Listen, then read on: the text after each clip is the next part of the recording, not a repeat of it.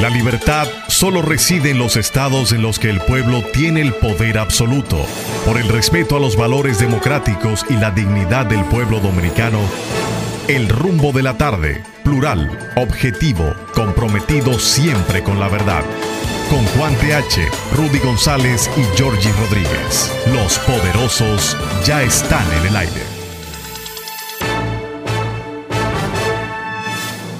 Buenas tardes, República Dominicana. Aquí comienza el rumbo de la tarde con los poderosos Rudy González, Juan TH y Georgie Rodríguez. En la parte técnica, Sandy Guerrero y Juan Ramón Gómez. La producción a cargo de la periodista Olga Almanzar.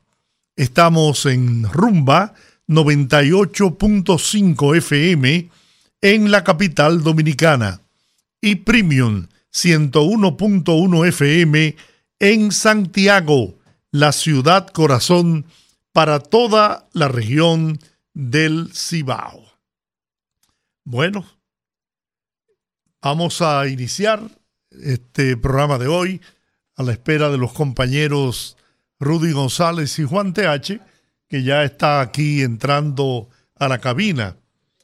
Eh, el doctor Serín Cava, presidente del Colegio Médico Dominicano, eh, fue ingresado a, una, a la unidad de cuidados intensivos por problemas coronarios, pero se encuentra en condición estable.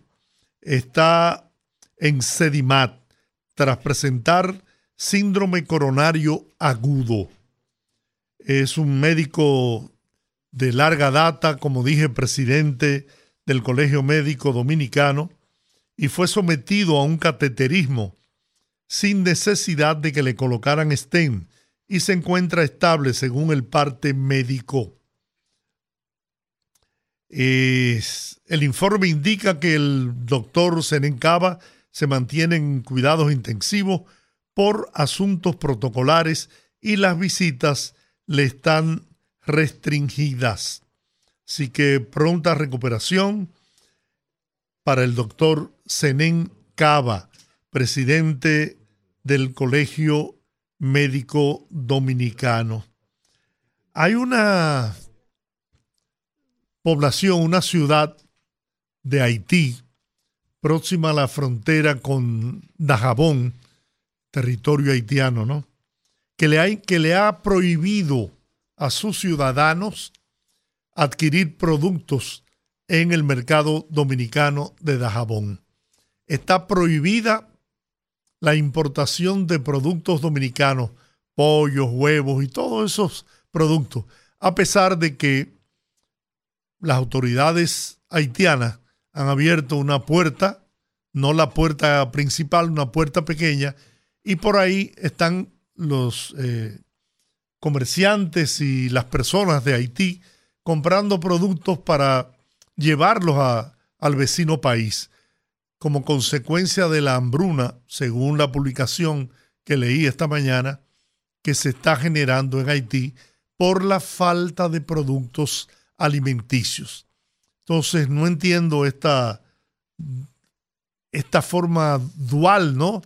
Mientras una ciudad, que ahora el nombre se me escapa, niega la autorización y le prohíbe a los ciudadanos haitianos comprar en el mercado productos dominicanos, por otro lado, en la puerta de Dajabón, una puerta abierta por las autoridades haitianas, porque las puertas dominicanas están abiertas como lo, prometió el presidente de la República, Luis Abinader. Ahora están pasando eh, a pie personas a comprar productos en, el, en la ciudad de Dajabón para llevarlo a Haití, para satisfacer las necesidades de ese pueblo que se abastecía mayormente de productos dominicanos. Señor Juan TH. Señor Rodríguez, buenas tardes, buenas tardes a todos. El señor Rubén González, mejor conocido como Rudy, no ha llegado, ¿qué le pasará? Porque llamó a alguien para excusarse, para decir que no puede venir. Eh, ponchó, no, como no ponchó a la hora adecuada, le tiene que ponchar.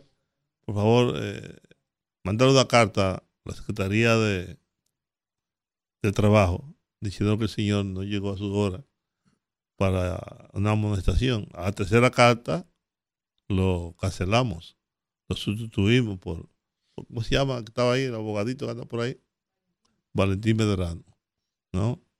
Él está loco por ocupar su puesto aquí para sentirse importante, porque él quiere llegar en un momento dado, ser poderoso, como Rudy, como Georgie.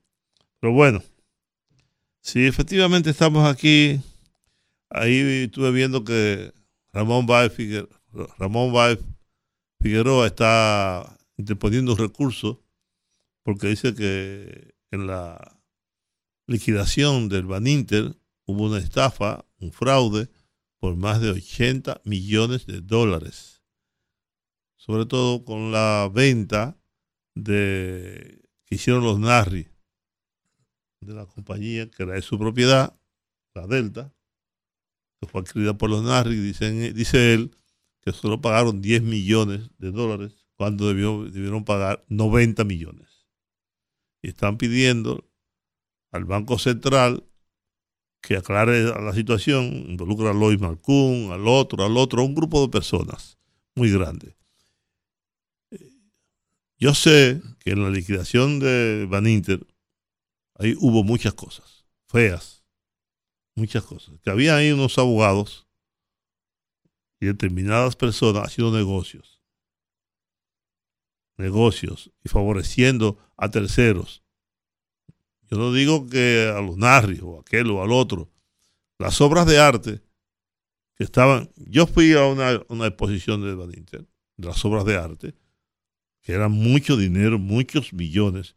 Obras muy importantes estaban siendo prácticamente regaladas. Y recuperar, recuperar los bienes que había adquirido Van Inter en la, en la, en la liquidación fue un proceso largo, tedioso y brumoso. Brumoso. Y estaba pidiendo Ramón Báez que no solamente el Banco Central, sino que el Ministerio Público, en la persona de Jenny Berenice, el negro del WhatsApp y el otro y la otra, pues aclare rápidamente la situación. Que se haga una investigación.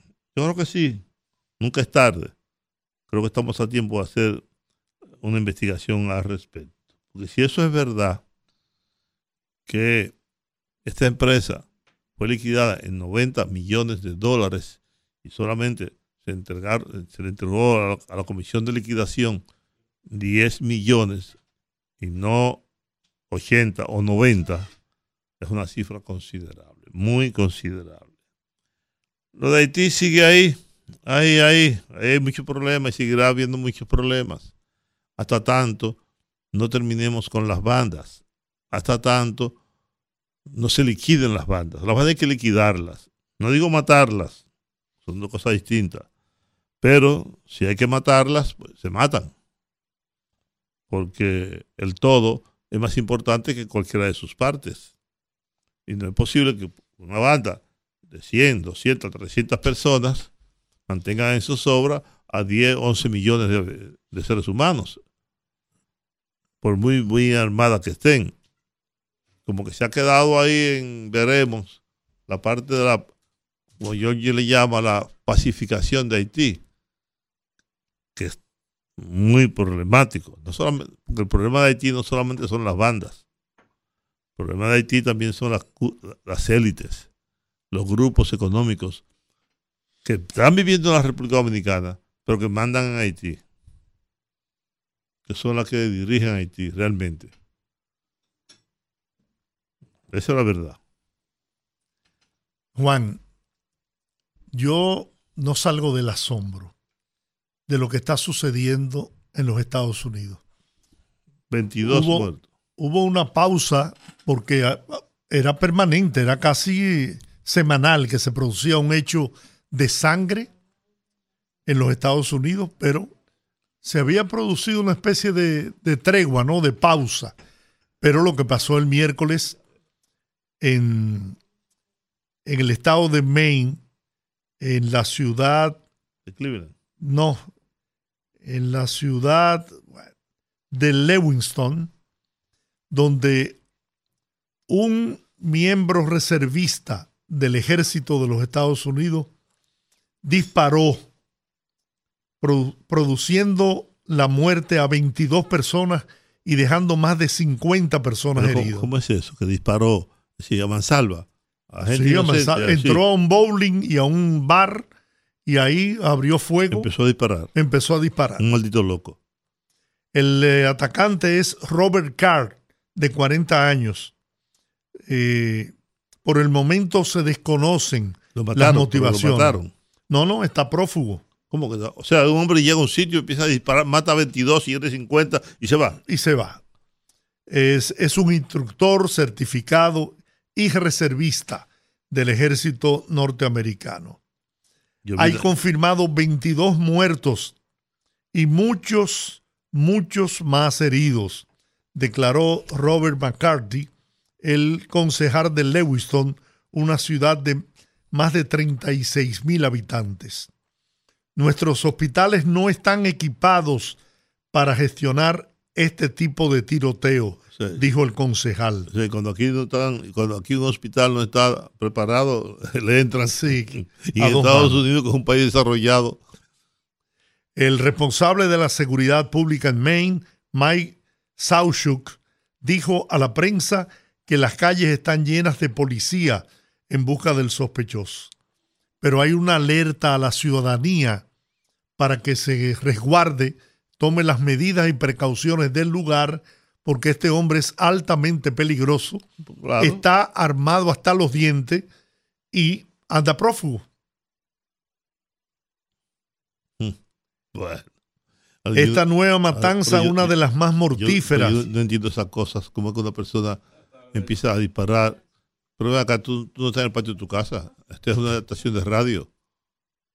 Usted entra sigilosamente, no hace ese escándalo, esa bulla y se sienta. Aunque el hombre vino hoy con saco y con, con corbata. Una- una- sí, alguien estaba, alguien estaba alguna engañando. víctima. Sí, algo- sí, señor. Así que perdóname. Y esa corbata, estoy seguro que no la compró él, porque no tiene gusto para esa corbata. Esa corbata tuvo que ser regalado, doña Ingrid. Mínimo. Es mínimo, sí. Buenas tardes. Excusen la dilación, señores, pero cometí el error de salir de un sitio en la hora pico. en la hora Y pico. después critica tú a Georgie. ¿eh? Ahorita viene Georgie con el cuento del tapón. Que No, yo no, yo nunca cuánto. eso. Yo digo, yo Ajá, no digo que ajá, con el cuento, ajá. yo digo, viene Ah. quejándose del tapón. Bueno, es lo mismo. Dice un reporte que esta nueva matanza, una de las más No mortíferas tiene madre. Desde Las Vegas No, pues, en no. el año 2017. es una cosa que yo. Y el tipo no lo ha agarrado todavía. No, no, está peor. prófugo. El tipo peor. es un reservista. Y, e instructor. experto, eso te iba a decir, instructor, experto en uso de armas automáticas. 22 muertos. Iban Y, y más de 60 heridos. más de 60 heridos. Dice un concejal, apellido McCarthy, en, en la ciudad de Lewington, que en los Maine. hospitales, En el estado el de estado de Maine, los hospitales no están preparados para enfrentar un, un hecho como ese. No. Es que en, eso, en, eso, en, esos, en esos lugares. Hay eh, 36 mil habitantes. es lo solamente. que te iba a decir, son pequeños y nunca pasa nada. Sí. Nunca pasa nada. O sea, como para que haya una capacidad de reacción multitudinaria de, de- de personas en a un hecho hospitales. sangriento como ese, ¿no? Una cosa terrible. Pero Carlos Silín aboga por trabajar 12 horas, 3 días a la semana. bueno, pues puede ¿eh? comenzar el Y dueño de retrasar la telefónica. la jubilación a los 75 años. No, no, espérate, así no. ¿eh? Pues así no. Así Mejor- va, es el camino que va. Sí, pues por, mejor- por pues- el pues envejecimiento de la- la población. Claro, pues mejor que lo adelante. ¿Cómo lo va a atrasar a los 75? ¿eh? ¿Cómo lo va a atrasar? Hay países en República Dominicana, lo, lo adelantaron a los 60. El estado de, de- de pensión, de jubilación. Sí, pero eso, Pero- por eso trae un problema. porque después son personas útiles, no tienen que hacer, reciben una pensión bajita, Claro. no pueden trabajar. Es un problema, pero, pero realmente ellos están calculando que fue los estudios que se hicieron de, de cómo bajar los, los, los, los niveles para, para las pensiones, es, es pensando en que la gente pueda dedicar más tiempo los últimos años de su vida para poder eh, divertirse, viajar y lo que sea. Ahora, ¿qué niveles de personas pueden hacer eso? Exacto. Ahí Hay- está el problema. Ahí, por ejemplo, en Uruguay se redujeron las horas, la jornada de trabajo laborales. ¿Qué hace la gente ahora? Trabaja seis horas. ¿Qué hace la gente? Se busca dos empleos. Sí. Mm, algunos, y algunos hasta tres. Y es peor, porque trabajan más. Porque el único empleo no le permite eh, adquirir los bienes necesarios para una vida más holgada, más tranquila. Estamos hablando de Uruguay, que es un país pequeño, grande en territorio, pero, sí, de, de pocos habitantes. sí, ahí hay más ovejas que personas. Claro. Hay 12, 13 millones de ovejas y solamente hay 5 o 6 millones de personas. No, pues también hay 3 millones de uruguayos, que ¿Eh? son como los argentinos. Eso es suficiente. son como los argentinos, eso es suficiente. Sí, pero Uruguay es un país sin analfabetos hace más de 100 años. Uruguay, siendo un país tan pequeño, tan, tan pequeño, ha sido campeón del mundo en más de una ocasión, dos ocasiones, casi tres, en, fútbol, ganándole a países que tienen 100, 200 millones de habitantes. Hay una, una economía bastante estable, eh, una situación de, de un PIB muy estable también. Yo estuve en Uruguay y la verdad que me gustó mucho. Se parece como a Santiago. Bueno, y te voy a decir una, es una ciudad como pequeña, Yo te voy a decir una cosa, como eso te iba a decir. provincial, provincial. Como provincial. Yo, por ejemplo, estuve en Punta del Este y yo te voy a decir una cosa, yo no voy a dedicar a Punta del Este de vacaciones. Teniendo, teniendo a Punta Cana aquí. eh, muchísimas otras cosas. Claro, Sí, pero- para nosotros eso no es atractivo. O sea, todo tiene su atractivo, pero eso no es un atractivo como para tú hacer un viaje que vas a cruzar el continente 10 horas de viaje para tú llegar a Uruguay, entonces ir a Punta del Este y Bueno. 14 veleros y ¿tú me entiendes? Y, y bonito, todo, pero ¿por qué? Sí, pero bien, tú estás de vacaciones. De vacaciones, cualquier cosa había, vale. Sí. No, y la ciudad de Montevideo tiene una, No, Montevideo es un tolete ciudad. Una y- gran ciudad. no, y además el nivel cultural de Montevideo. sí, la, la Pero riqueza no es cultural. como Miami, tú vas a Miami, Miami no es una ciudad cultural, ahí no hay nada que ver, nada que buscar, solo No mu- tiene ni siquiera un downtown eh, amigable. Claro, exactamente, ¿no? ¿Cómo, que, ¿Cómo que no hay No, nada? que El downtown de no, pero- Miami, eso no es amigable, tú tienes que ir a, a, a- a Biscayne Boulevard, allá abajo. Pero no me diga que no hay nada que ver. No, hombre. Bueno, hay que ver. Lo que ¿Qué te quiero decir dime, es. dime, dime, qué cosa. Ah, tú dices la mujer. Ah, sí, eso Ah, sí, claro. Hay muchísimas mujeres. Ahí, una mama- ahí hay una, ma- mamazotas. una amargama de Una damas. unas mamazotas. Ahí tú te encuentras ahí, claro. Y te vas ahí al downtown, justamente ahí, y tú ves todas esas mujeres ahí. Ay, la zona de Miami Beach es bonita. Por Sí, eso, Miami exacto. Beach, eh, eh, esa parte de abajo, la, Pero incluso hay unas ramblas que son culturalmente no hay nada que buscar. Culturalmente no hay nada que buscar. No, no. Es una ciudad, es una ciudad muy poco amigable para caminarla, para andar. Es No que el que no tiene vehículo en Se Miami se no y, puede y vivir el ahí. transporte público no funciona. Ahí los taxis, tiene que llamar un taxi obligatoriamente. Ahí O alquilar, metro, o alquilar un vehículo. sí. ¿Qué es lo que la gente generalmente nosotros hace? fuimos ahora, Jonathan y yo, eh, en el aeropuerto, alquilamos una, una jipeta Mercedes-Benz y, y pasamos, pasamos una semana recorriendo. Anótalo, ¿eh? Eso no cuesta nada ya. yo sé. Eso es aquí Miren, que- esta mañana, Eso es aquí que cuesta. Que diferente aquí. que aquí 30, 30 dólares, 40 dólares por una jipeta pero eso te cobran aquí por un carrito compacto, Oh, sí. más el seguro. Miren, esta mañana en el Palacio Nacional fue firmado el Pacto de Nación por la crisis de Haití. En esa, en esa actividad, en ese acto, eh, el documento fue firmado por 28 partidos políticos y 23 personalidades de la academia, entre ellos siete rectores de universidades. No estuvieron presentes ni el Partido de la Liberación Dominicana, ni la Fuerza del Pueblo, ni el PRD. a esos tres partidos específicamente, el presidente Luis Abinader le envió un mensaje, abro comillas, todavía espero que los partidos políticos que no están aquí presentes tendrán siempre la puerta y la silla preparada para que cada uno de ellos, para que participen en esta toma de decisiones que, como dije, no debe tener ningún sesgo partidista, sino un sentido nacional. Yo,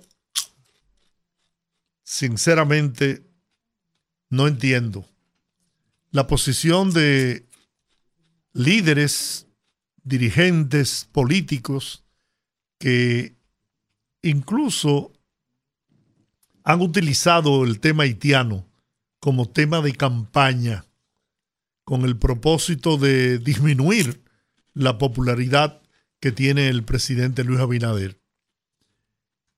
Si con eso piensan que van a diezmar esa popularidad, en lo personal creo que es una muy mala estrategia. ¿Por qué razón? Porque, y podemos abrir los teléfonos, no tengo dudas que la inmensa mayoría del pueblo dominicano está de acuerdo con las medidas que se tomaron frente a la agresión de que hemos sido objeto por parte del vecino país. No solamente por el hecho de la construcción del canal de manera ilegal e irregular, sino también por la actitud prepotente, arrogante, ofensiva con que han tratado a la República Dominicana, sin merecérselo, porque si hay un país en el mundo que ha sido solidario, no en este gobierno, no, en todos los gobiernos que ha tenido este país, con el pueblo y los gobiernos de Haití, ha sido la República Dominicana. Pero cada vez que tienen una oportunidad para herirnos, para ofendernos, para maltratarnos, no la desaprovechan. Y ahí está el hecho reciente, porque fue, es reciente, apenas quizás 15, 20 años, no sé. El presidente Leonel Fernández hubo de ser sacado de Haití 2005. en el 2005 de una forma eh, estrepitosa, ¿eh? de emergencia. Salvó su vida por, por la valentía de los miembros de las Fuerzas Armadas Dominicanas que lo protegían y acompañaban. Y Naciones Unidas también. Y Naciones Unidas. Porque ellos metieron una, una jipeta con artillada delante de la caravana. A pesar de que había sido la República Dominicana el primer país que fue en auxilio a causa del terremoto que estremeció a esa pobre nación vecina de Haití, causando miles y miles y miles de muertos. Y fuimos nosotros los primeros en llegar, los primeros en darle auxilio y aliento. El atentado fue previo a eso. Y pese a eso, el presidente dominicano, en medio de la crisis, Correcto. fue el primero que llegó allá, porque él fue personalmente. Correcto. Entonces, yo no sé eh, cuál es la, la estrategia de estos tres partidos políticos que se niegan a participar en un pacto en donde el presidente se ha comprometido de manera pública y ha exhortado a que no sea utilizado políticamente, porque es un, un asunto de nación, de patria, de país. El que se coloque al margen de los intereses nacionales, pretendiendo con esto hacer un desaire, si es que pretenden o piensan que es un desaire, pues miren todo lo contrario. Lo que están haciendo es mostrándose ante el pueblo dominicano como personas indolentes a quienes le importa muy poco la suerte de la República Dominicana y de ese pueblo al que ellos aspiran que los vote, los apoye en los procesos eleccionarios Pero- pero- venideros. Perdóname, Giorgi. ¿Cuáles fueron las organizaciones y los partidos que se hicieron presentes y las personalidades que se hicieron presentes? Porque el hecho de que Leonel Fernández o Abel Martínez o Danilo Medina no acudieron ni lo firmaron, en cualquier caso esa es su voluntad, ese es su derecho. No, no, No están obligados. Pero sí sería interesante saber cuáles son los demás partidos y organizaciones que decidieron De los respaldar. partidos grandes, solamente el PRM, los demás fueron de los partidos más pequeños. Eh, los partidos grandes, que son cuatro partidos los considerados grandes, eh, tres no fueron, el PRM fue el, el partido grande y los demás fueron partidos, lo que se llaman emergentes o partidos más pequeños. Eh, de una forma, eh, siempre que estuvo de acuerdo con la participación e hicieron, e hicieron eh, vida común en las reuniones que se hicieron. Además, conformaron parte de las comisiones que fueron al exterior a explicar la situación de, de la República Dominicana frente a Haití. Estuvieron los Castillos, principalmente, Vincho Castillo y sus hijos, y estuvieron ahí en la, en la, en la, en la reunión y, e incluso dieron muchas declaraciones en torno al, al tema, porque ellos manejan, es un tema que ellos lo tienen como, como parte de su política. Bandera. Sí, sí, eso, ese, ese es un tema de ellos de siempre. Eso y la droga son dos temas que ellos han manejado tradicionalmente. Y los demás eran partidos, partidos pequeños, pero, pero eran 28. Hay 36 partidos en República Dominicana y tres no fueron y habían 28, 31 y entonces vamos a decir que los otros tres se abstuvieron. Son Digo, 36, no 5, o sea, estuvieron. Eh, sí, son 35, 36 partidos, sí. Es que- digo yo que se abstuvieron, por así decirlo. o no les interesa el tema. Ayer era que tú estabas. ¿Eh? Ayer era que tú estabas. No, no, no, no, no, no, no, no. Yo voy ahorita a una, a una. Yo estaba en una reunión y voy ahorita ahí a, la, No. a lo del banco. Ajá. Sí. Vamos todos entonces vamos a este programa. A las seis y media vamos a poner música. ¿Quién decidió eso? ¿Eh? ¿Quién decidió? Alguien se acaba de decidir en este momento. Si tú estabas mirando por otro lado, yo y yo nos hicimos dos señas y ya está, eso está cuadrado. No, sí. A nosotros- yo, yo había cuadrado otra cosa conmigo, Aquí había cuadrado, vamos a ver. que era dejarte a ti la última media hora. ¿Y, qui- y quién, quién decidió eso? Eh, El señor, que es el dueño. Porque si tú. No, no, yo no, No, no, no. lo hablamos, pero si tú vas, imagínate, no. No, yo pensaba, yo pensaba ir porque me hicieron una invitación especial. A mí, no me, a mí no me habían invitado, no, a mí no me habían invitado, pero me llamaron para pedirme que como es un tema de, eh, de periódicos y que como Muy yo fui director de periódicos, ellos quieren tener una representación incluso de todos los que han sido directores de medios y todo eso ahí, que si que por favor, que si yo podía ir. Y le dije sencillamente, bueno, yo no voy porque no me invitaron. Entonces me llamaron de más arriba para pedirme, por favor, que si yo que si yo no tenía ningún compromiso, que si podía asistir. Entonces, claro, me comprometí con eso. Porque a mí no me habían invitado. ¿Tú te acuerdas que tú me preguntaste? Y yo dije, no, a mí no me han invitado. Y yo no. Y yo no- donde no, mira, a donde me invitan muchas veces no voy. Y donde no me invitan ni pensarlo. Bueno, Entonces- a mí me llamaron como tú eres un periodista viejo. y es para periodistas viejos. Mira, más o menos somos lo que bueno, eh, porque de eso se trata. Eh, Eh, Más o menos fue lo mismo. Vamos a hacer la pausa. Mientras tanto, Vamos a la pausa. decidimos que es lo que vamos a hacer la última media hora. Ah, se decidimos. Fogarate en la radio con Ramón Colombo. se titula Insólita petición. A la larga lista de absurdos, ridiculeces y comiquerías de la historia política de este país, se acaba de sumar algo sin precedente.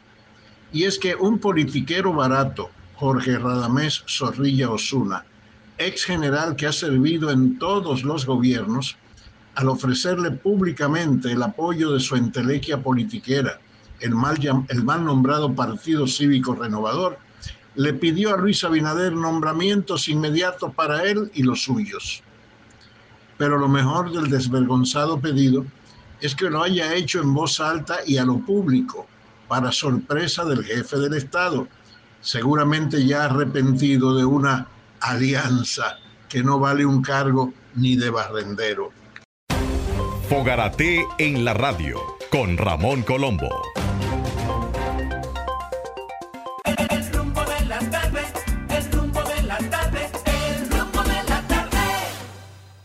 Bueno, Bueno. estamos de regreso, mis amigos. Ay. Ya resolvimos el mundo. Bueno, el, el, Ya sabemos cómo nos vamos. el Consejo Nacional de la Magistratura Bueno, aplazó. hay que, antes de que Sí. vamos a dedicar de 6 a 6.30 para recibir las llamadas que tradicionalmente recibimos de 6.30 a 7 menos 5. Vamos a hacer las seis. Entonces a las 6.30 vamos a colocar un especial de música, Casi de Navidad. sí, para nosotros poder asistir a un compromiso que tenemos los tres con el Banco de Reservas de la República Dominicana y la puesta en, circulación, circulación. del libro que se llama eh, Reservas del Periodismo. del periodismo dominicano. Sí. Son ustedes dos. ustedes dos son reservas del periodismo dominicano. Soy reserva de Nani de Ébano. Mira, eh, decía que el Consejo Nacional de la Magistratura decidió prorrogar hasta el día primero de el mes de noviembre, o sea, hasta el miércoles de la semana próxima, una semana más, en la inscripción o mm, la participación, la solicitud de participación de aspirantes a las posiciones de cinco jueces del Tribunal Constitucional que se estará debatiendo en las sesiones que van a comenzar el 17 de noviembre, las vistas públicas del 17 de noviembre. Dijo la secretaria del el Consejo que es la una jueza del Tribunal del Tribunal eh, la Junta Suprema Corte de Suprema. Justicia que muchas personas han pedido, han solicitado que eh, se le amplíe el plazo por el hecho de que no han podido reunir algunos documentos que tienen que presentar como aval necesario para ser candidatos. Y que, como la ley contempla la posibilidad de una prórroga en ese sentido, se iban a hacer. Ahora, lo que me extrañó es que ellos dijeran que solamente treinta y tantas personas hasta el momento son las que han, se han inscrito para participar y me parece muy poco. 54, sí. Sí, por 31 personas, que, que son 31 personas que eh, hay unos jueces, hay ya, ya personas y hay, hay otros que son entidades que han estado haciendo presentaciones para postular personas. Y me parece que, no sé, me parece poco porque en, otra- en, otras, en otras han sido mucho más personas. Ahora, cuando el Consejo recibe todas estas solicitudes, hace una evaluación de la documentación previa y de, no y de la documentación si está completa y todo esto y entonces hace una publicación de las personas que quedan sele- preseleccionadas y tienen tres días la sociedad cualquier persona para opinar sobre eso. Objetar o ponderar o lo que sea sobre esas personas. Y después que se hacen cualquier tipo de objeciones a eso los que sean objetados tienen 24 a un día para dar cualquier explicación que se le haya cuestionado en eso y entonces se procede a publicar la lista final y ya hacer la convocatoria formal para el 17 de noviembre para comenzar las vistas públicas. En esto se van a escoger cinco jueces, entre ellos el presidente del Tribunal Constitucional, que ya vence, y cinco jueces que fueron elegidos por periodo de, de 12 años y ya se vence, fueron elegidos en el 2011, a finales del 2011, y ya se vence su periodo, entonces no son reelegibles, entonces van a, van a buscar cinco para ser sustituidos. De la cantidad que vayan, ya se conoce el mecanismo, es una, es un, una vista pública donde se le preguntan cosas sobre, sobre su, su experiencia, sobre sus conocimientos, sobre los temas constitucionales, sobre temas puntuales, cuáles son sus opiniones sobre, sobre los manejos de la justicia, una serie de cosas. Se le preguntan y entonces de ahí se hace una evaluación interna entre ellos, después en Cámara de Consejo, ellos toman la decisión de quiénes son los elegidos y además, después de los elegidos, los que queden elegidos, el mismo Consejo elige y, de- y- y- nomina al presidente y a su sustituto. Ese es el procedimiento. Sí, parece bien, aunque yo pensé, he pensado en más de una ocasión que el presidente debería ser como rotativo. Sí. Yo creo yo, yo creo que no le impide, que no, no estoy seguro, pero no, no, no, no, no creo que no le impide. Internamente, Sí. yo sea por los años, el otro por De tal Sí. manera que nadie se haga dueño por tanto tiempo del tribunal.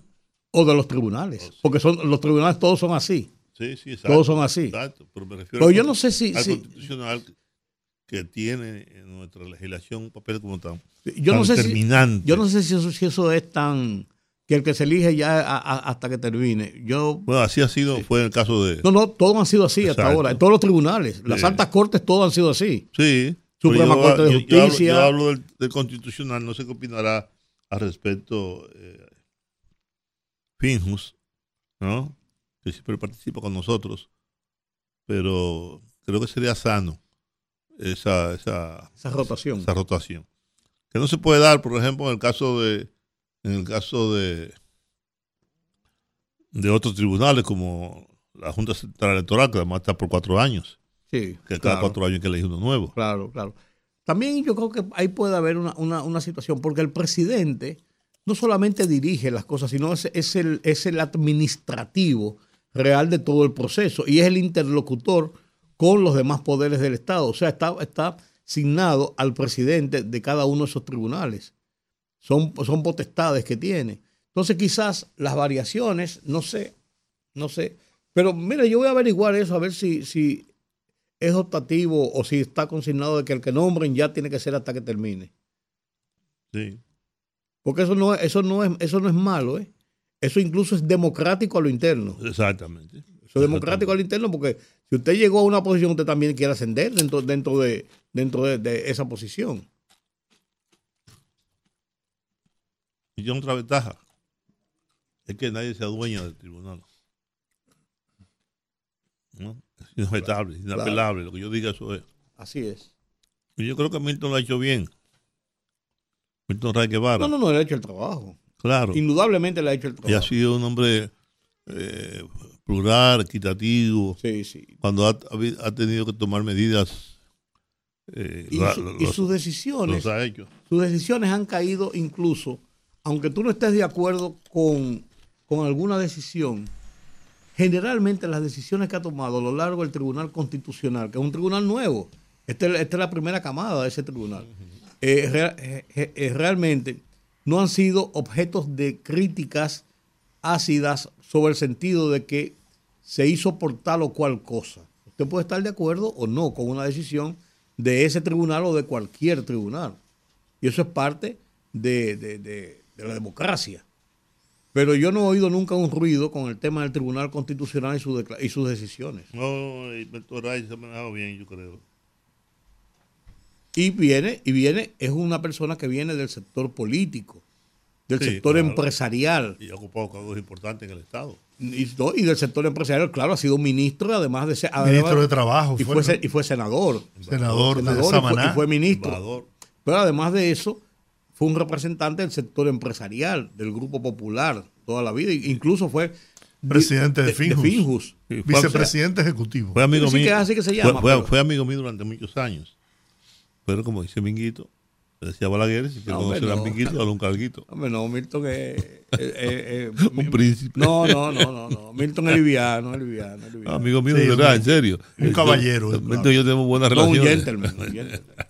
La Asociación de Bancos Múltiples de la República Dominicana, ABA, valoró hoy positivamente los resultados económicos registrados por la República Dominicana al tercer tri- trimestre, presentados en el discurso que pronunció esta semana el gobernador del Banco Central, Héctor Valdés Albizu, en ocasión del 76 aniversario del ente emisor.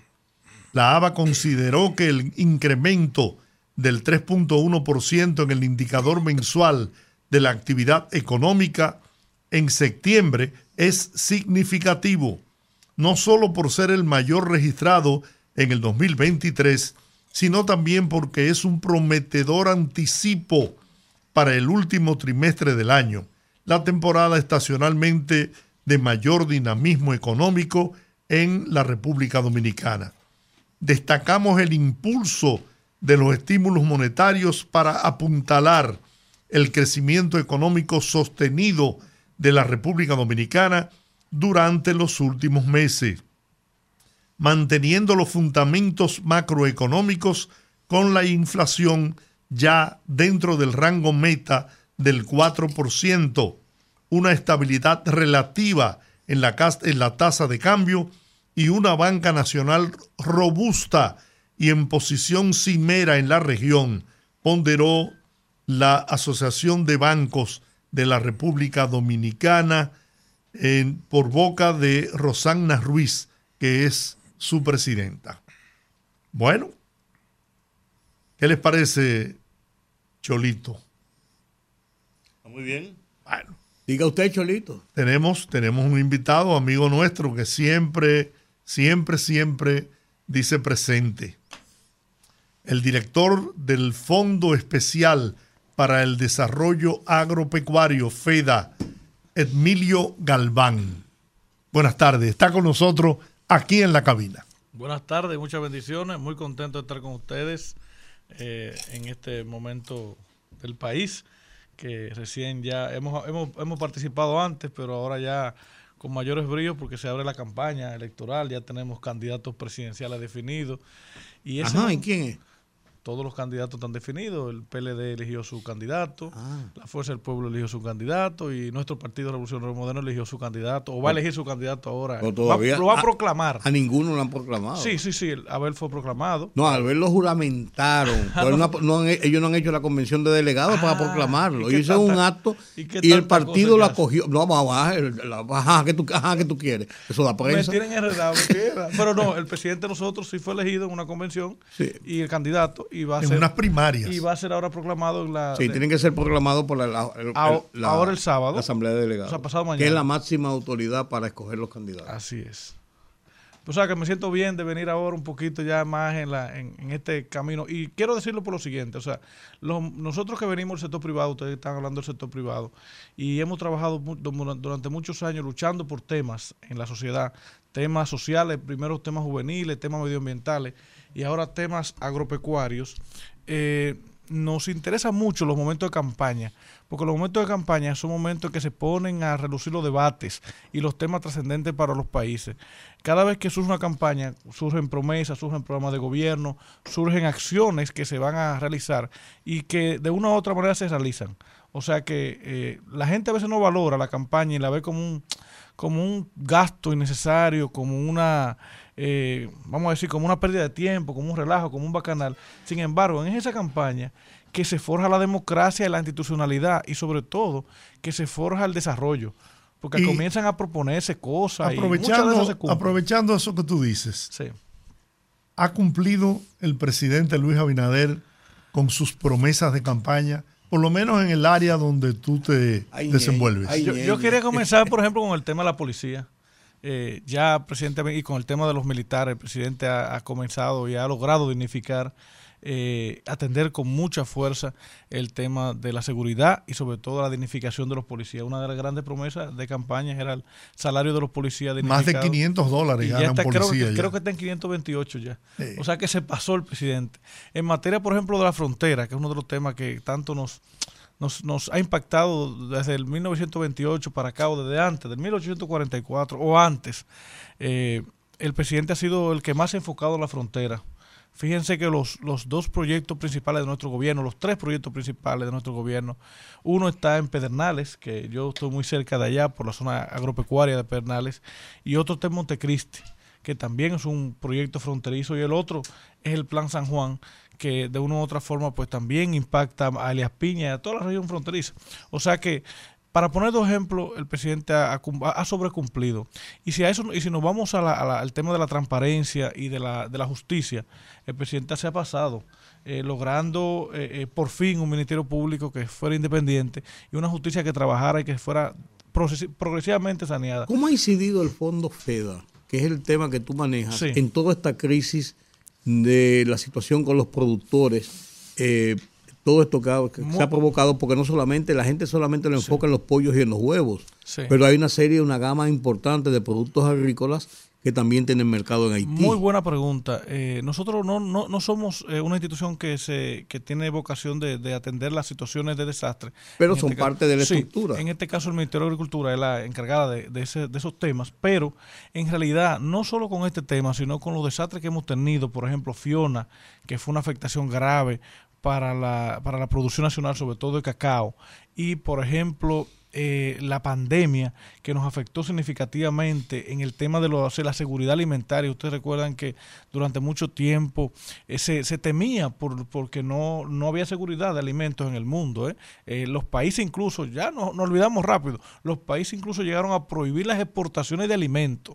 O sea, los países productores de alimentos, como Rusia, Estados Unidos, llegaron hasta limitar las exportaciones porque tenían preocupaciones sobre los stocks alimenticios. Y en ese, en ese momento el presidente Abinader fue muy decidido a nosotros a impulsar esos productos alimenticios y nos enfocamos en dos o tres, por ejemplo, en el sector lechero, que es un sector que tiene mucho que ver con la seguridad alimentaria porque nos da la leche, nos da el queso y nos da también la carne, porque es una ganadería de doble propósito, o el sector, por ejemplo, acuícola, que es un sector que estamos retomando nosotros en el FEDA y que le hemos dado mucha atención, o el sector, por ejemplo, vino caprino, que había prácticamente desaparecido y nosotros le hemos, le hemos dado eh, un impulso sin precedente en la historia. En este caso específico del tema fronterizo, que tiene que ver con un tema muy, muy comercial, el FEDA no se ha involucrado porque no le compete ninguna acción del punto de vista eh, de atención a esos productores, más ha sido INESPRE y el Ministerio de Agricultura. Pero dentro, de- dentro del todo el aparato eh, productivo, tienen, tienen, hay, hay planificaciones y tienen incidencia de todas maneras. Sí, nosotros estamos directamente vinculados con los sectores porque trabajamos en la frontera muy, muy de cerca. Tenemos muchos proyectos en la zona fronteriza, desde Pedernales hasta Montecristi, y le damos un seguimiento permanente a los productores, aunque como tú entenderás, los productos que se comercian en la frontera no son, no son productos, la mayoría producidos en la frontera. Se producen básicamente en la región del Cibao, que son los productos eh, pecuarios, que donde están las principales granjas, y también el plátano y otros rubros que se producen más en el centro del país, pero se comercializan en la frontera. Nosotros lo que esperamos, bueno, es que esa situación se normalice, ya el gobierno ha hecho todos los esfuerzos para normalizar la situación y que se establezcan las, las- los mecanismos de diálogo, ¿verdad?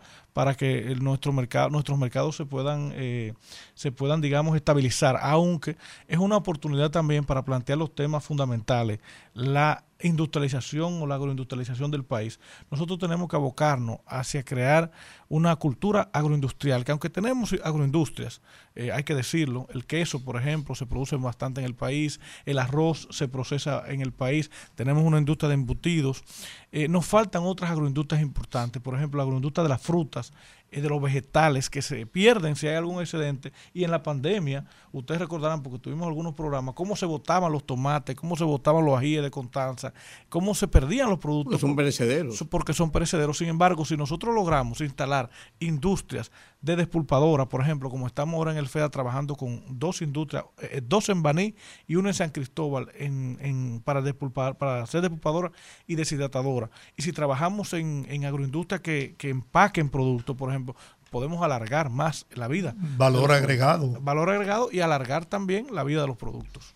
Así que ¿Qué planes inmediatos tienen ustedes? ¿Dónde están, dónde están centrada la, la- la proyección de lo que resta de este año? El año próximo, porque se hacen proyecciones Sí. y, se, y se toman metas a seguir.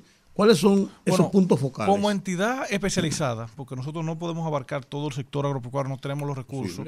eh, hemos identificado, como bien tú lo planteas, algunos sectores estratégicos. El primero que identificamos es el sector ovino-caprino. Hoy podemos mostrarlo, hablamos en el primer programa, no sé si te acuerdas, Juan, eh, hace mucho cuando estábamos hablando de ese tema, y ya hoy podemos mostrar los resultados. Más de 800 criadores han sido objeto de crédito que nunca habían sido, nunca habían sido tomados en cuenta por un banco de ningún tipo y hoy tienen una cuenta de banco, un préstamo y han cambiado y transformado su forma de producir y podemos decir ya que el sector ovino caprino de ser un sector marginal que era suelto que se criaba, hoy es una empresa donde los productores se benefician de él y también le garantizan un consumo estable a la población. Ese es un sector que ha cambiado y es un sector estratégico que nosotros hemos tomado en cuenta. El otro sector que hemos impactado significativamente es el coco. En el, en el tema del coco, que también lo tratamos aquella vez, eh, la República Dominicana iba en declive, iba en un declive profundo, eh, prácticamente importando, todavía seguimos importando porque las plantaciones son muy nuevas las que hemos desarrollado, pero importando coco, pudiendo nosotros sembrar eh, el país entero de coco porque este es un país tropical. Solamente creo que en Constanza es un poquito limitado, pero después, desde Montecristi hasta Jimaní, que son zonas secas, el coco se da de manera eh, natural y perfecta siempre y cuando haya riego. Y hemos creado un plan que ha incentivado y hoy más de 2.500 eh, eh, productores se han beneficiado y se han fomentado más de 40.000 nuevas tareas solo por el plan, lo que equivale a unos 400.000 eh, plántulas que nosotros hemos donado.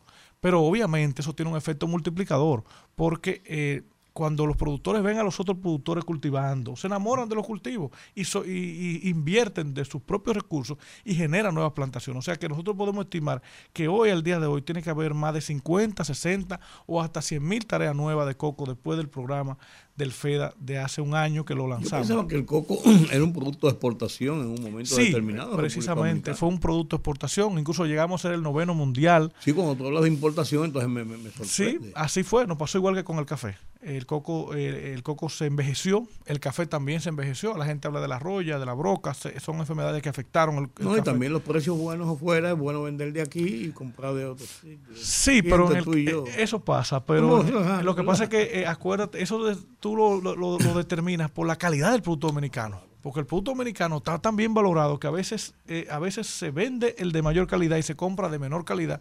Pero lo importante es que lamentablemente pasamos de ser un país exportador, de coco. Ustedes se recuerdan Luego que las eso- plantaciones de Sánchez, Samaná, de toda esa zona, eso, era óyeme, coco, es el toda tren- coco. El tren de Sánchez era para coco, casi. Sí, sí, sí, Sa- toda salía coco de La. Vega, pero era para coco. Sin embargo, eso cayó, las plantaciones se envejecieron y nos convertimos en importadores de coco. Incluso en el día de hoy todavía seguimos siendo importadores.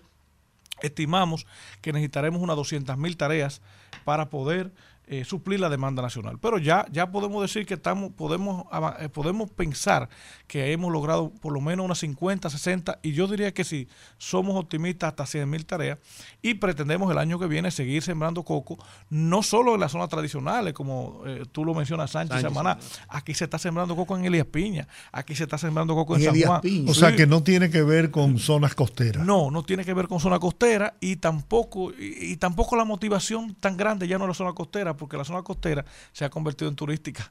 Entonces la gente incluso ha vendido las plantaciones para hacer villas y para hacer hoteles Sí. y los hoteles que tienen mucho coco lamentablemente nos cortan el coco chiquito para que no pueda eh, Caerle a un turista. Lo O tienen, sea, lo tienen como adorno. es adorno, Sí. que por cierto es importantísimo el coco como adorno, pero yo puedo decir hoy eh, con, con mucha satisfacción que gracias al presidente Luis Abinader el coco, el sector coco ha cambiado en el país. Hemos logrado transformar el sector de un sector en declive a un sector en avance. Vea, yo me, asombro de, de- de- de esa información de que el es. coco se, Incluso- se está importando increíble. Pero mucho coco. Pero Sí. tú sabes por qué. No es porque consumimos tanto coco, es que tenemos una industria del coco muy fuerte. Sí, sí. Una industria, incluso somos líderes mundiales en coco y, y lo importamos de países como Guyana, Tailandia y Vietnam. Pero incluso ya, gracias a Dios, estamos exportando coco que se abrió precisamente en este año, pero no coco de masa, sino ¿Qué, coco qué- de qué agua. ha pasado con Vietnam? De repente se ha convertido en un país tan poderoso. El café, Sí, el café, café, aquí importamos café desde, desde Vietnam. Vietnam, sí. En Vietnam no se cultivaba el café. Los cubanos enseñaron a los vietnamitas a cultivar café. De hecho, de ahí la, el agradecimiento y la vaina con Fidel Castro, que fue por allá, etcétera, etcétera. Tú sabes que Vietnam, al ganar la, al, al ganar la guerra, porque verdad que ganó la guerra, eh, comenzó un proceso de desarrollo importante y hoy Vietnam es uno de los países más importantes Oye, de, tengo un amigo, de- tengo de un amigo, de no, un amigo norteamer- norteamericano que me dice, tienes que ir a Vietnam y ver lo que está pasando en ese país. Sí. Una cosa impresionante.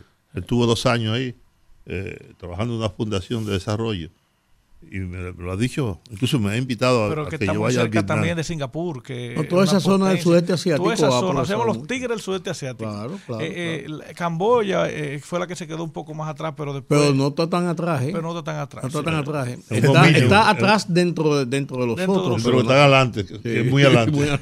Pero bueno. Emilio, ¿cuántas pequeñas y microempresas agropecuarias han, están financiando ustedes? Nosotros del trabajamos por proyectos. Eh, Por ejemplo, en el caso del sector ovino caprino, 800 eh, criadores ya se han beneficiado. Son 1.000, dos- 1.400. Es por recibos al paso. El banco a veces eh, nos, nos, eh, nos exige un tiempo estimado para poder terminar el proyecto y ya tenemos, ya tenemos 800 criadores. Esos son pequeñas empresas, son pymes agropecuarias porque esa gente de no tener nada o tener unos chivos sueltos ahora son empresarios. Y incluso, si ustedes ven los videos que la misma presidencia hizo, ellos hablan de cómo han cambiado los techos de, sus casas, cómo han cambiado, cómo han mudado la cocina, de, la, de que las mujeres felices, porque o sea, eh, mudaron la cocina de la, de la afuera hacia adentro, cómo han puesto sus inodoros, porque son eh, personas vulnerables. Ah, le ha cambiado la Le vida. ha cambiado la vida. Y por ejemplo, en el caso del, del, eh, del, del- del sector lechero, que es uno de los sectores que hemos impactado también, con el proyecto de transformación de la materia energética, precisamente anoche inauguramos uno en ASUA, hemos logrado que 30 asociaciones ya tengan su eh, centro de acopio con luz solar. Y eso le ha garantizado estabilidad porque se iba- iban prácticamente a desaparecer. Pero cada asociación de esas tiene 100 productores.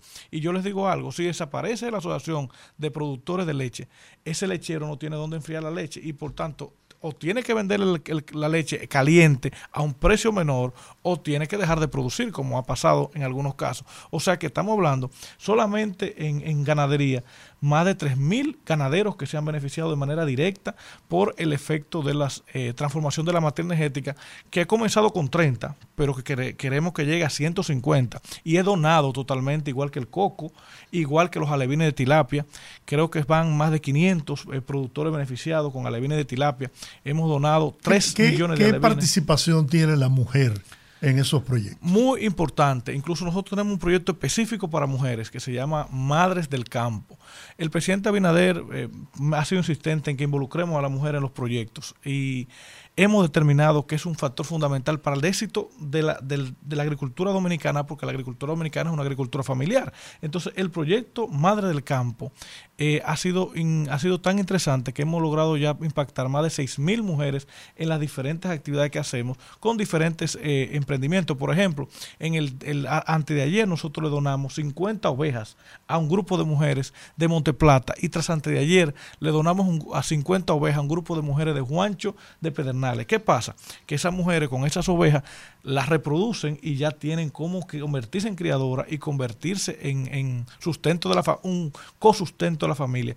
Y por ejemplo, hay sectores como el chocolate, que es uno de los sectores que nosotros impactamos más, que fundamentalmente son las mujeres las que fabrican el chocolate, del cacao que producen los hombres. O sea que la mujer en todos estos proyectos del FEDA tiene un rol fundamental y uno de sus, uno de sus líneas fundamentales es el proyecto que nosotros tenemos Madre del Campo, al igual que no debo dejar de mencionar el proyecto Agropecuarios del Mañana, Emprende RD, que es un proyecto que fomenta la participación de los jóvenes en la agricultura.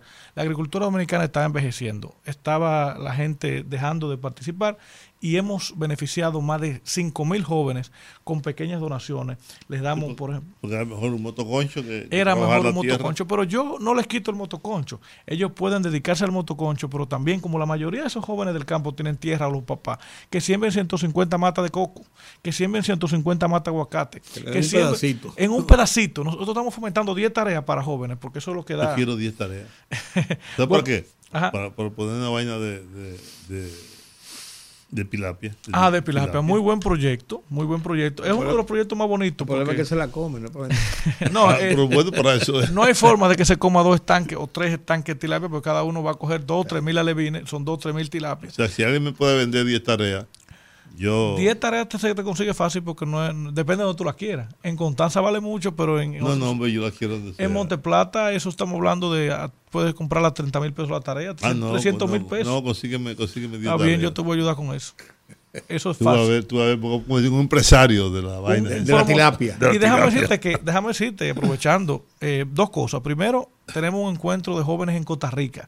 30 jóvenes se van el día 3 seleccionados por el programa, porque es un programa, pero son jóvenes líderes. Eso cada uno de ellos tiene 100 jóvenes más. Se van a Costa Rica a aprender de la, de la experiencia costarricense, que es muy exitosa. Pero, eh, además de eso, tenemos un- una oportunidad muy interesante con, con- con los jóvenes que, que queremos formar, porque queremos formar eh, jóvenes en las universidades más importantes del mundo. Yo hoy me reuní con el director del ICA y yo tengo un sueño que debo, debo confesarlo aquí.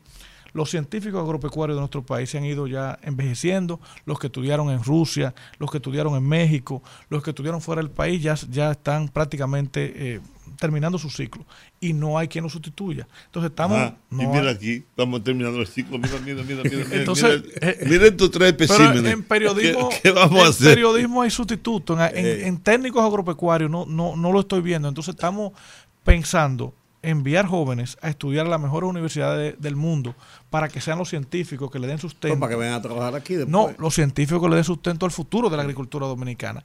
Y por último, quería mencionarle el tema de los periodistas. A propósito de lo que tú dices, nosotros estamos hoy promoviendo una cooperativa de comunicadores a nivel nacional. No tanto para ustedes que son de la capital, pero esos comunicadores del interior, toditos tienen tierra. Pero no se lo dé no se lo al colegio de periodistas. Esa vaina no Eh, sirve eh, para nada. todo. No, eso no sirve para nada. El colegio hay que cerrarlo. Bueno, es con comunicadores. poner ahí una vaina La para, es, las chicas que están ahí sin, sin hogares, las chicas que trabajan ahí, la, la, la abuelita del mundo. Pero eso es interesante porque muchos de ellos realmente. Tiene su tierrita. Sí, Sí. Porque, porque, porque han vivido de eso toda la vida y, se, se meten a periodistas. Y tienen así tiempo, sí. tienen tiempo. Incluso ya estamos. En vez de periodistas. Se meten. Mira, pero no solo En el periodistas. interior la mayoría. Señores, hay fotógrafos, hay como hay, hay locutores, todo eso que se metan a la cooperativa porque a través de la cooperativa le vamos a apoyar con donaciones para comenzar su proyecto. ¿Cuánto? Bueno, le podemos donar cinco chivos, ahí comienzan un proyecto vino caprino. Hay uno que le, le donamos 500 plantas de coco, ya sabemos que la sembró. Eso es un ingreso extra para, el- para los periodistas. Y eso mismo quiero hacer con los guardias, pero no lo he podido hacer. Yo he, he hablado con Morfa, ese tema, para ver si los guardias que se van a ir de retiro, que todos tienen tierra, oiga, todos tienen No tierra, idea, no mala y, idea, ¿no? to- y todos son del campo, se vayan con algo, porque la pensión de los guardias, quizá, eh, sobre todo cuando se retiran como sargento, como eh, teniente, eso, no le va a ser suficiente para vivir. Y la mayoría tienen un sentido campesino, vienen de Jimaní, vienen de Lea Piña. Entonces yo quiero o sea, ojalá Dios me lo permita, que esos guardias se vayan con una- un pequeño crédito para criar chivos, con un pequeño crédito para Un motivo para seguir adelante. Exacto, y un nuevo ingreso. Y además van a tener tiempo, porque si están pensionados, en vez de estar sentados en su casa, están atendiendo unos chivos que yo sé que le van a dejar dinero y le va a dejar beneficios. Pero eso es con los guardias. Los periodistas es ya. Los periodistas ya yo estoy, eh, como son menos, obviamente son miles de guardias que van a retiro. Como los periodistas entendemos que no llegan a, a mil, queremos No, crear esa cooperativa y entonces que los que se quieran insertar en el área agropecuaria, pues se inserten. No Pro- crea. Todo el que no da para otra cosa, a guardia o a periodista. Bueno, lo importante es que, se, que tengan otro ingreso. Eso es lo que nosotros queremos y que se metan a la agropecuaria. Pero oigan, ¿por qué? Yo, ustedes me conocen. óyeme bien. Ajá, Oye, a mí no se, va a puede ofrecer.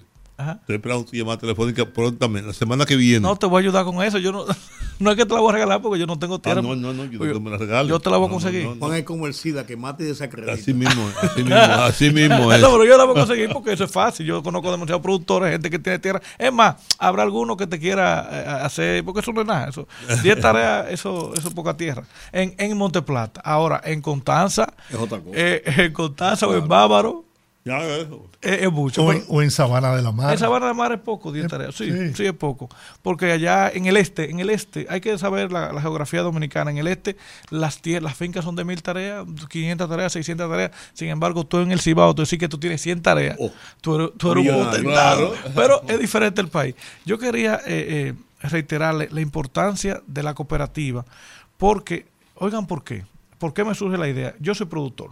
Yo he vivido la vida defendiendo a los productores y sufriendo con los productores y viendo las quejas de los productores, que por más que lo ayudamos se siguen Porque quejando. un tipo rico como tú. No, ¿eh? Mira, no soy rico, pero mi familia viene del campo. O por eso, ajá. Entonces, eh, eh, es una, eh, el tema del campo es una tradición. ¿Tú lo señor. conoces? No, es que es una tradición, que la gente se queda en el campo, la gente hereda en el campo. Bueno, porque, ¿qué, qué me pasó a mí? Mi papá me dio un pedazo de tierra. Entonces, me, me esclavizó.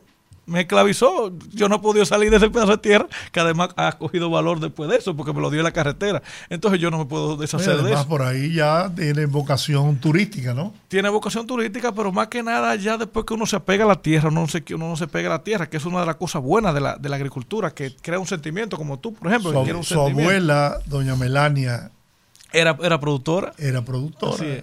Pero yo quería, oigan por qué yo estoy lanzando este proyecto. Yo tengo muchos años defendiendo a los agricultores y me ha costado mucho trabajo porque la gente de la ciudad todavía no entiende bien las penurias que pasa el agricultor. Mira, a nosotros nos pican las avispas, a nosotros nos pican los genes, tenemos que levantarnos de madrugada. A nosotros nos pican aquí los pica pica en la esquina. Sí, chapear una finca no es fácil, el clima. Bueno, yo ando con unos amigos agricultores ahí que nosotros somos jóvenes pero agricultores y sabemos la penuria, el robo, señores, de ganado, Sí. cómo nos roban los productos, cómo, por ejemplo, se pierden la cosecha por malas políticas, a veces malas decisiones de gobierno, lo que sea.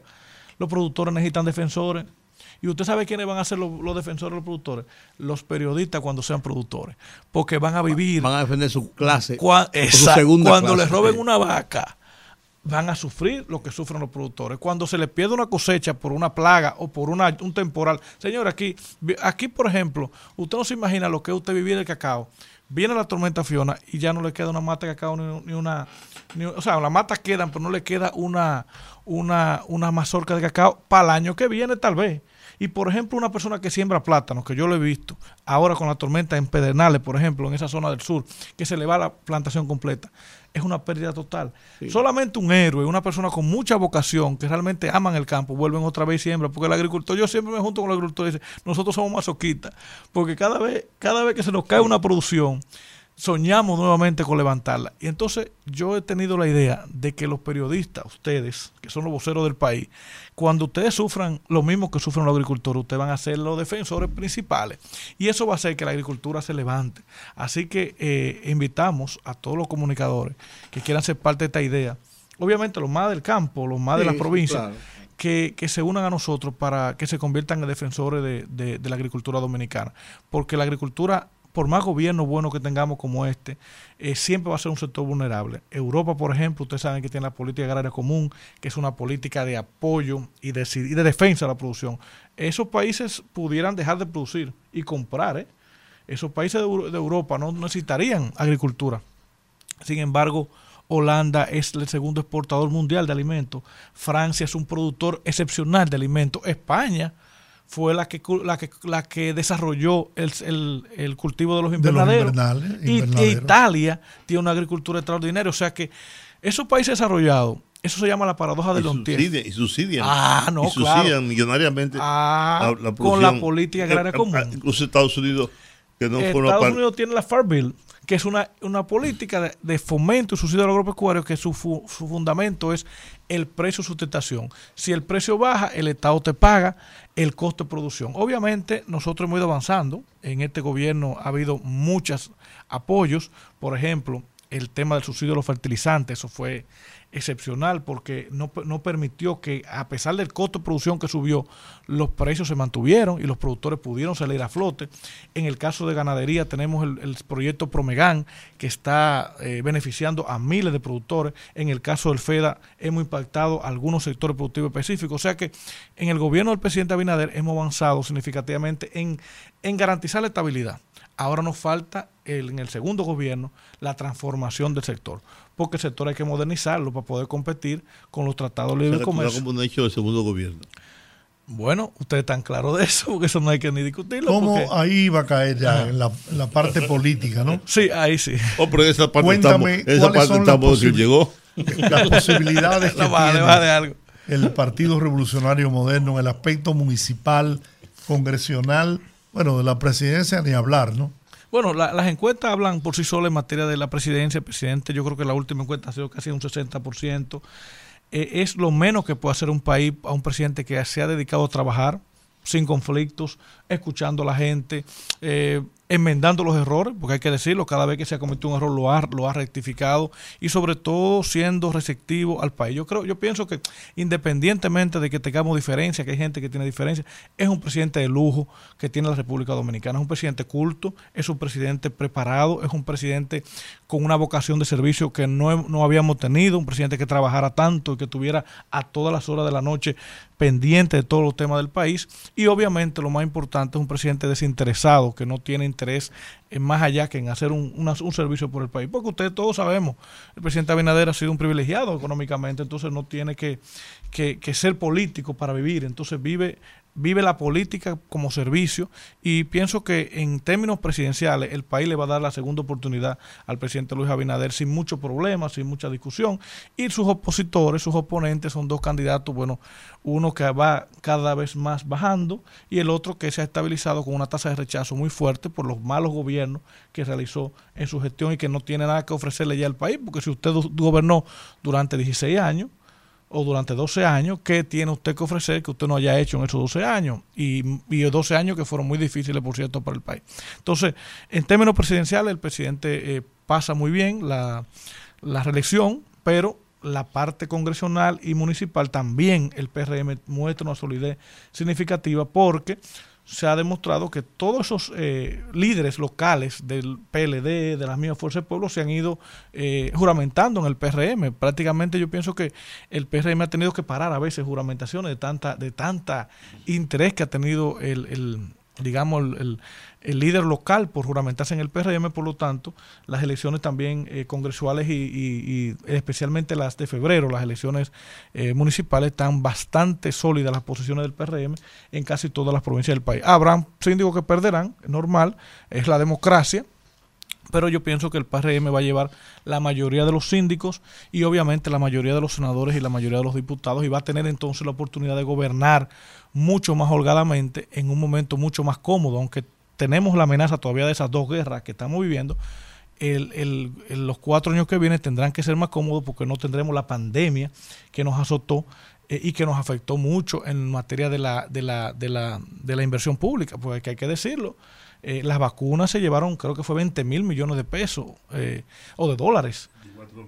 de dólares, ¿verdad? De, o de pesos. Entonces, de, pesos. de pesos. Entonces, eh, las vacunas y toda la política, más el cierre de la economía, más fase, más la caída de la economía, eh, fueron momentos muy difíciles y que yo sé que el presidente Abinader ahora en su nueva oportunidad de gobierno, pues va a tener mayor holgura, mayor posibilidad de, de, impactar el país y va a inaugurar esas grandes obras como el monorriel de Santiago, como la circunvalación de Baní, como la, el proyecto Pedernales, que es el proyecto que más a mí me apasiona por lo que va a arrastrar el sur y va a convertirse en un polo de desarrollo turístico eh, impresionante como lo es Bávaro para el este y el país, lo va a hacer Pedernales para el sur y para el país. O sea que el futuro de la República Dominicana, que hoy es la séptima economía de América, que está por encima de Ecuador, por encima de Panamá, por encima de Centroamérica completa, que es el principal eh, atractor, eh, el principal objeto de inversión extranjera directa, que es un país que está avanzando en turismo, que somos la cuarta potencia turística de América Latina,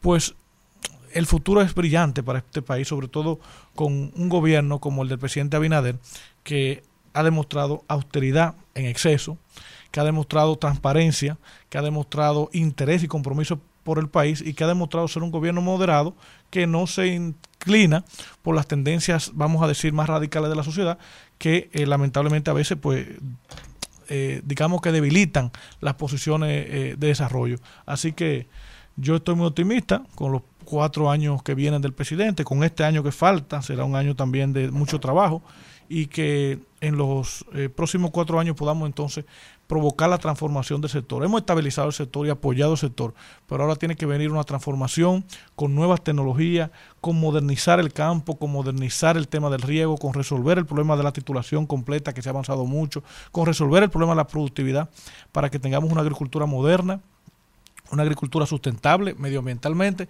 y sobre todo una agricultura lo más importante, rentable para el productor, porque si el productor no tiene rentabilidad, no hay agricultura.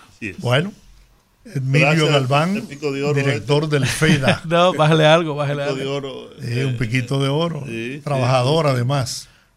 Bueno, gracias por gracias habernos acompañado. Y ma mañana, los que quieran ir a, a, Tomayor, tenemos un día de campo sobre el coco. Eh, y el día el día 2 de, de, de, de diciembre, de noviembre, ten, el, no, Ajá, tendré, ¿Jueves, ¿Jueves 2? No, pues el 3. Tendremos ah, un, exacto, un, un, evento en Santiago para rendir cuentas de nuestra gestión, que por cierto cumplimos dos, dos años de gestión, ahora el primero de noviembre. Así que están invitados a, a, a Tomayor y a Santiago. Gracias, gracias. Vamos a la pausa, regresamos en breve. Vamos a abrir los teléfonos en los minutos que nos restan. Conectando con la gente, que el pueblo hable en el rumbo de la tarde.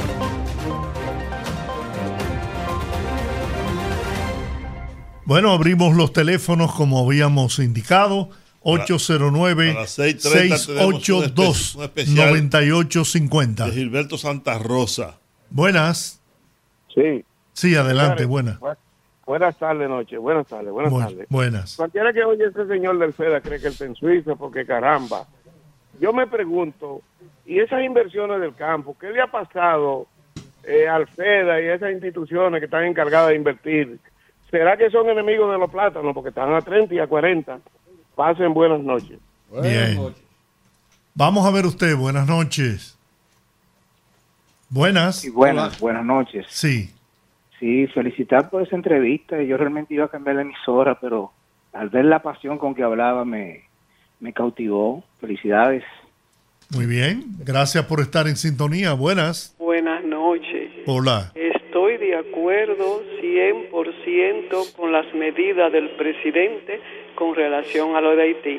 Y con el comentario que usted, usted hizo ayer, también estoy de acuerdo porque el pobre quiere reelegirse para sacar este país adelante y no lo dejan que mande a la oposición para Júpiter.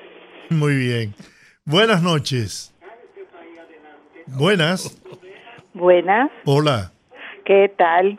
¿Cómo está? Yo me pregunto, yo me pregunto, ¿es que la gente solamente come plátano? Porque siempre aparece un bendito loco que habla de que los plátanos están a 30 y a 40 y de verdad yo nunca lo he comprado así de caro. Además, si está caro no como plátano, como cualquier otra cosa. Bueno, yo fui, yo fui al mercado bien. y fui al mercado antes de ayer. Buenas. No están tan caros. Sí, buenas noches. Pero usted puede cambiar, ¿no? buenas noches. ¿verdad? Un, un vivero por otro. Dígame, Está muy caro el plátano. Compré batata, compré ñame, compré papa, compré otra cosa. dígame. Sí, le escucho. noches. Buenas. Ah, Pinar. Ah, qué bueno, viendo que va. Entonces, ¿y por qué no se defendió de la corrupción que le que le pasó a él? Y ustedes buscan paciente con él. Así se bueno, que se vaya buscando los bolitos que van para Najayo cuando se van de ahí de 24. Delincuentes, ladronados que son. Pero ¿Qué es lo que está diciendo él? Yo no entendí nada de lo que dijo ese señor. en absoluto. Un trabalengua. Buenas. Sí, buenas tardes. Si baja el volumen del radio, se lo agradezco. Gracias.